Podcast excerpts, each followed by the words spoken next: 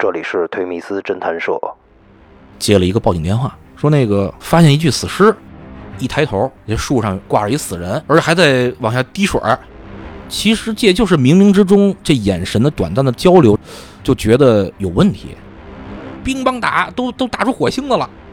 说实话啊，当时呢小腿也是在哆嗦。我就看了一下他那车筐，你猜怎么着？在单位三天没敢关灯睡觉。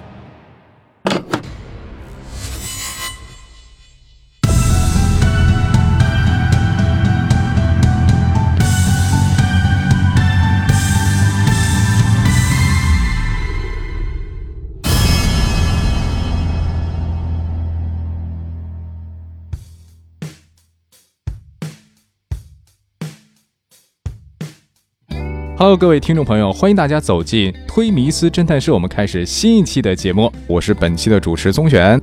那今天呢，我们有幸请到了关哥做客我们的录音间。那关哥跟听众朋友打声招呼吧。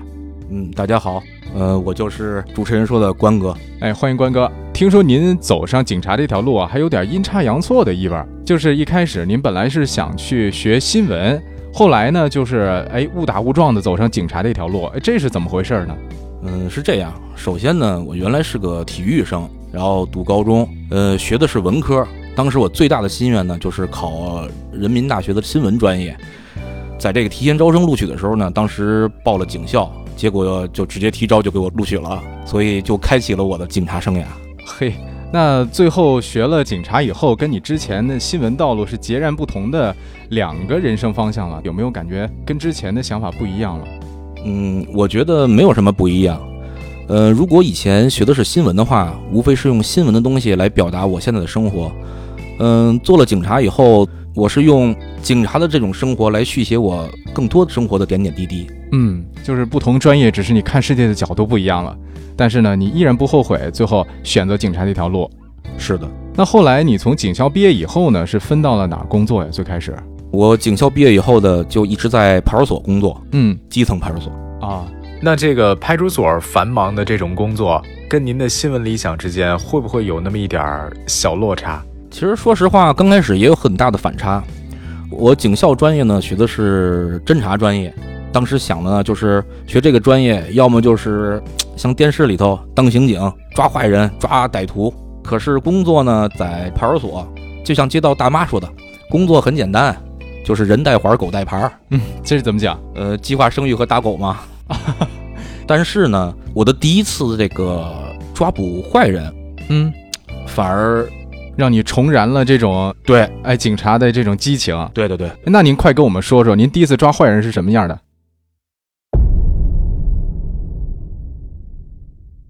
我记得那次呢是两千零五年的九月份，我刚毕业两个月。嗯，我有一个毛病，就是到了换季呢，就会扁桃体发炎。当天呢，扁桃体就发炎了，高烧。上午值班，当时体温三十九度多。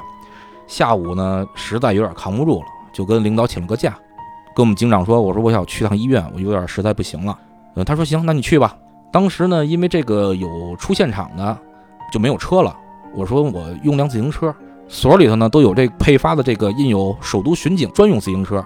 我们领导就说：“你骑这个车去，把那个装备都带齐了，帽子戴好了啊。”我说行。然后那天呢，我就把这个八大件儿就带上了。八大件儿是指什么呀？规范的就是巡逻民警身上要带的装备，里面包含了这个手铐啊、警绳啊、水壶啊这一系列，一共八样物品，简称叫八大件儿。这八个家伙事儿都带齐了。起码就是常规的一些能使用的警棍啊、手铐什么的都在。嗯，途中啊有一段上坡，当时的确发烧很难受，就骑不动了，我就下来推着车走，脑袋也晕晕昏昏的，还不时的打冷战。走着走着，在马路对面啊，有一高一矮的两名男子推着一辆红色的这个小木兰摩托车，我下意识的就看了他们一眼，他们也看到我了。其实这就是冥冥之中这眼神的短暂的交流，这么一个碰撞，就觉得有问题。啊，但是你说有问题，有什么问题呢？作为一个刚参加工作的一个小白，觉得有点不对劲儿。看他微表情，觉得有问题。就在这时啊，又有一个变化。他们看我啊，冲他们走过来以后啊，高个的这个男子啊，就跟那个他的同伙啊分开走了。哎，这就纳闷了，我就又加快了脚步，然后走了过去，先是把自行车啊横在了他推的这个摩托车前面，然后我上去说：“同志您好。”紧接着我第一个动作就是上去把他的这个摩托车钥匙拔掉。哎您为什么要把那个摩托车钥匙给拔掉啊？呃，一个是防止他点火逃跑，而且按照处置的这个流程呢，也是有必要进行熄火拿钥匙的。嗯拿了下来以后啊，我觉得我的猜测是对的了，嗯，怎么讲？因为我拿下的不是一把钥匙，而是一串钥匙坯子，就是各种各样的钥匙。哦，他应该是用各种各样钥匙去碰这个锁，去看看能不能拧开。但是你想，当时呢，我又刚毕业，对方有两个人，说实话啊，当时呢小腿也是在哆嗦，有，特别是你当时还发烧呢。我不能跟他针锋相对啊，他毕竟两个人。后来我就问他，这车怎么了？干嘛推着呀？这个男子就跟我说啊，我车没有油了，说我要去加油。其实加油站呢是在他的身后，啊，等于他往反方向走呢，他还说他去加油。对。但是呢，我就不能再继续往下激化他的这种情绪。我说你的那个驾驶本给我看一眼。他说那个您看咱们这这边骑摩托车都不怎么用驾驶本儿，我因为我是不停的在打量这辆车，就绕到了这车的这个身后。这车的后屁股上呢有车牌子，我就问他，我说那你把那个行驶本也给我看一眼吧。他说没有行驶本。哎，如果说没有行驶本的话，他怎么会有车牌子呢？哎，这俩必须绑定在一块儿是吧？对呀、你上牌子就肯定必然有行驶本儿，嘿，这里面就有矛盾了。再加上之前的这个眼神的这个交流，以及拿到的这一串这个钥匙坯子啊，我已经确凿这肯定是一个盗窃摩托车的老贼。为了避免针锋相对，我刚才问那几个问题啊，其实就是扰乱他的这种思维方式。绕到身后的这会儿呢，他的注意力也不在我这块儿，我就从身后啊一下呢就抱住了他，一个抱摔就摔倒在地上，而且那天还非常非常巧合，当时呢，呃，我们刚刚配发了一种警用的这种拉扣，好像就是就是今天就有备而来的。啊，给他预备着的。然后呢，紧接着呢，就是摁在地上，把手背过来，呃，用一次性紧扣给他控制住双手。控制住双手以后呢，旁边啊有一个老头儿，我就跟他说：“我说大爷，我说他是一个偷车的这个嫌疑人，还有一个同伙，您帮我看住他，我要去把那个人抓到。那个高个的人呢，离我已经有将近四五十米了，一边发着高烧，头也晕，就是晃晃悠悠追他。快追到他的时候，这个人啊转身就冲我抡了一拳，然后当时呢，我下意识的一个下蹲，用右手从八字架上拿出警棍，咵啦甩了出来，哎，派上用场了。哎，冲着他的这个小腿就迎面骨进行了一个打击动作。他用双手去捂他的腿，然后呢蹲下来，我顺势控制他一一只手，然后呢用警棍呢反向把他的胳膊别到身后，用手铐给他上了一个背铐。当时就让他坐在地上，我也坐在地上。其实这个运动量没多大，但是感觉当时自己也已经是气喘吁吁了。哎呦，筋疲力尽了，真是。后来呢，我就把这个人带到那个控制的那个第一个人的那个位置。我记得当时刚参加工作嘛，还没有办理单位的这个手机号。我记得那会儿打一电话是六毛钱一分钟哟，比现在都贵。啊。然后呢，我当时那个手机里头呢，因为平时都用座机嘛，里面就不到十块钱了。然后赶紧给所里打一电话，哎，请求支援，把这两个人带了回去。带了回去以后呢，加上这些证据材料，这个钥匙坯子什么的，连夜突审。嗯，这伙人呢承认了十一起盗窃这个摩托车的案子，嗯，而且呢，这伙人呢还非常非常恶劣。怎么呢？他们盗窃完摩托车以后呢，是要把车骑回到暂住地的，但是有些车呢里面又没有油，油不多，骑不回去。他最可气的就是他骑不回去的车，他要把这车砸碎了，这就有点带不走就销毁。对，非常恶劣。就这些年啊，一般跟朋友聊天吧，他们老问我说：“哎，说小关，你这个有没有经历过什么大案要案？给我们讲讲。”我说：“我这个在派出所没经历过什么大案要案，但是呢，我就觉得这我第一次这抓人啊，一直是自己引以为傲的一件事儿。对对对对，每回都要拿出来说一说。当年跟我爱人搞对象的时候，我我还用这个故事讲给他，然后当时我爱人对我特别特别崇拜。哎呦，我觉得这我们听众朋友也会对您特崇拜。你说这个发着高烧，然后就一个眼神儿，只是因为在人群中多看了他一眼，哎，一下就看出他这个可疑了，追过去把俩人都给生擒了，那真是一件挺了不起的事儿。您还有什么就是第一次刚参加工作时候的一些惊心动魄的事儿，可以跟我们分享一下吗？嗯，你看这个刚才说的那个第一次抓人吧，引以为豪，但是也有很多就是第一次去处理的一些事儿啊，一些现场太糗了。怎么讲啊？有一年，当时我记得是夏天，傍晚下过雨，雨停了，然后呢接了一个报警电话，说那个发现一具死尸。哟，我说这没出这种类的现场啊，去啊，就赶紧去往那个出事地点。大概其的情况是什么呢？这个出事地点呢是一个军工单位，报警人呢是这个军工单位的车队的一个司机。这个司机啊，当天呢出完车回到单位，闹肚子了，想去上厕所，可是正儿八经的厕所离得有点远。他说呢，就是往那个围墙根上那个没人的地方，赶紧解决一下。他就去了。嗯，去了以后吧。他就在那块儿，这个方便，方便，方便，方便，就是老有这个水滴滴到他身上。他就说这不能老滴，一抬头，这树上挂着一死人，哟，而且还在往下滴水儿。哇塞，那滴的是血是水啊？不祥，这够吓人的。然后就报警了。报警以后呢，去了现场。呃，真的，当时我看到那个现场很诡异。嗯，首先呢，这个人呢是在一棵杨树上用铁丝吊死的。而且这个死这个位置啊，离地应该有四米多，嗯，还挺高。他因为他是挂在一个树大树干上，在旁边树杈上上还有一个书包。当时我就琢磨着，我觉得这个自杀吧，有点不太像。对他怎么上那么高的地儿啊？但是你说他杀，因为死人肯定跟活人这重量是不一样的。你说谁会把这一个人弄死以后，然后还背到这树上给他挂上，这也很匪夷所思。然后呢，又伴随着现场。下完雨，这种泥土的味儿，然后呢，尸臭的味儿，非常非常恶心。好在后来呢，通知了这个分局的技术部门过来取证啊、取样，然后拍照处理现场。反而最后得知，还真是自杀。但是糗就糗在什么呢？第一次出死人现场啊，因为当时住单位，在单位三天没敢关灯睡觉。这是最糗的一件事儿啊！那毕竟第一次见这个死人现场嘛，害怕也是可以理解的。一关上灯吧，那人就在，哎呀，还摇摇晃晃的，摇摇晃晃，害怕三天没有。然后的我那个同屋的这个同事还说呢，说你至于吗？我说那谁都有第一次，对吧？还有一年是当天，我记得是入冬了，当天值班，安排的是晚上前夜让我巡逻。吃完晚饭以后呢，我就。收拾好装备，在这个单位门口，就是巡逻车边上等着我同事。就在这会儿呢，突然有一个女性跑了过来，用手捂着眼睛，说她被抢了。我说在哪儿抢呢？她就给我指了一方向。当时就已经能看见抢劫嫌疑人逃跑的身影。嗯，作为一种本能就追，追的话呢，一边追一边打电话，呃，通知同事。当时我记得。都快出了辖区界了，嗯，应该是到了这个地方叫镇岗塔，追上他了，呃，控制住以后，通知人带回去。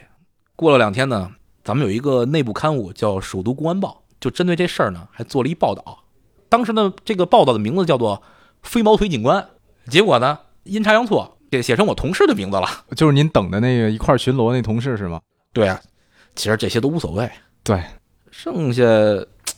也就是这些，因为你也知道，派出所的工作呢，都是街头巷尾、街里街坊，嗯，真的就像我说的，没有什么太多的大案要案，也无非就是这些。其实听您讲了这么多故事啊，觉得派出所工作还是有这些平凡生活里的小英雄瞬间的。嗯，说实话啊，公安工作从我上警校的时候呢，对公安工作的一个憧憬和实际的这个公安工作呢，是完全是不一不太一样的。嗯，因为可能更多的工作啊是需要一步一个脚印儿，从最基层开始做起。就像在派出所，经常就是要接触居委会大妈呀、群众啊。说白了，去了派出所，心里受打击。然后呢，一次这个一个人生擒两个贼，重燃了这心中的这激情，高光时刻。嗯，不过后来呢，也也出过更不好的事儿。怎么讲？就是当时我记得。我有一个同事，当时是说呢，下午啊去辖区的这些小店面查一下治安。我说行。当时我就琢磨着，说到派出所了，我一想起电视里派出所这民警都是骑个大二八加个包，嗯，我说我也买个自行车去吧，我就去买了一自行车。当时我记得花了三百多块钱。中午呢，说我说骑自行车回趟家，然后当天呢，我还给我父亲打电话，我说中午吃什么呀？他说你回来吗？我说我回来。他说回来吃手擀面。我说我一会儿到啊，把车骑过去了。这车新买的呀，也喜欢。我们家住三层，我又把自行车扛三层了，搁楼道里了。然后呢，进屋吃饭。我吃饭也快，稀里马呼噜的二十分钟完事儿了。抹完嘴儿回单位，我一开开门，车没了。就这么会儿功夫，还在楼道里。对呀，所以说你说这个事儿 的确，哎呀哈，你说让我哭笑不得。自己的辖区啊，然后呢，自己的自行车被贼给偷了。在我参加工作那个时候吧，汽车的普及率还并不高，还都是以自行车。当时我记得最多的时候，有时候这个一天也会丢个十几辆自行车。嗯，所以说那会儿自行车还算是稀罕物，稀罕物。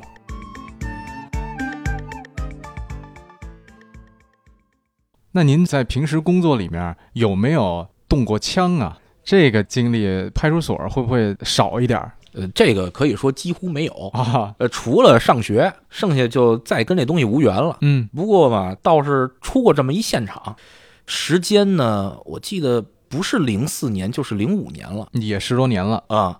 当天我值班，我去处理了一个纠纷，刚回到所里头，电台当时就叫了，说是指挥中心也给你们来一幺幺零，说是当时是在杜家坎儿的这个高速路的出京收费站，说怀疑有这个黑社会火拼，我说是开枪了。啊，这一看这不行啊！当时呢，就是正好，因为从这个他出京的这个方向呢，能属于这个管段的辖区派出所呢，一共有三个，嗯然后呢都协调着让巡逻车去趟现场，咱也别耽搁呀，就赶紧的带上装备就往外跑。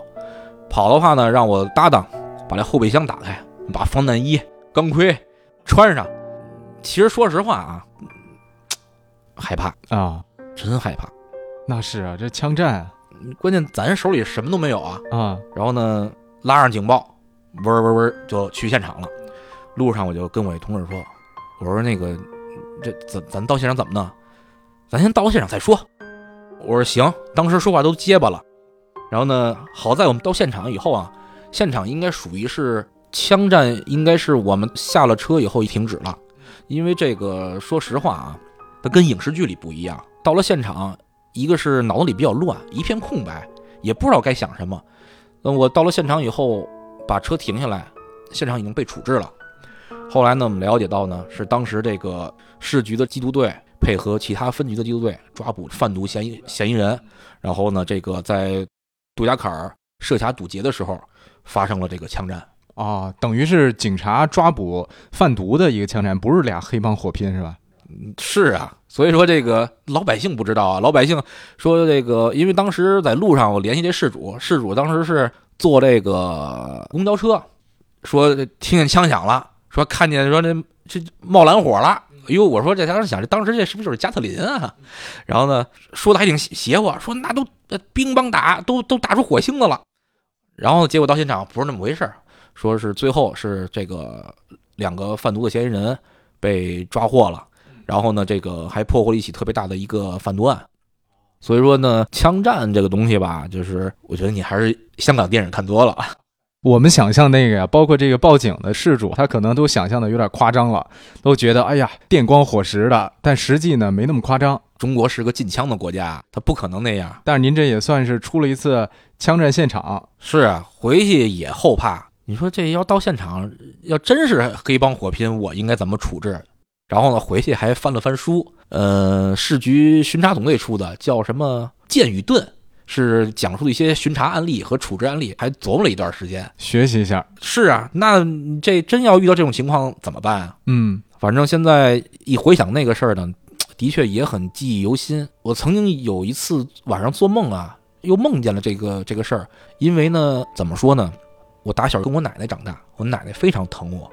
当时就是做梦的时候梦见出那个现场自己中枪了，然后呢不行了，就是虽然我不怕死，也不害怕与歹徒这个这个搏斗，搏斗，但是就是感觉当时做那个梦呢，身上中枪了，肯定也快不行了。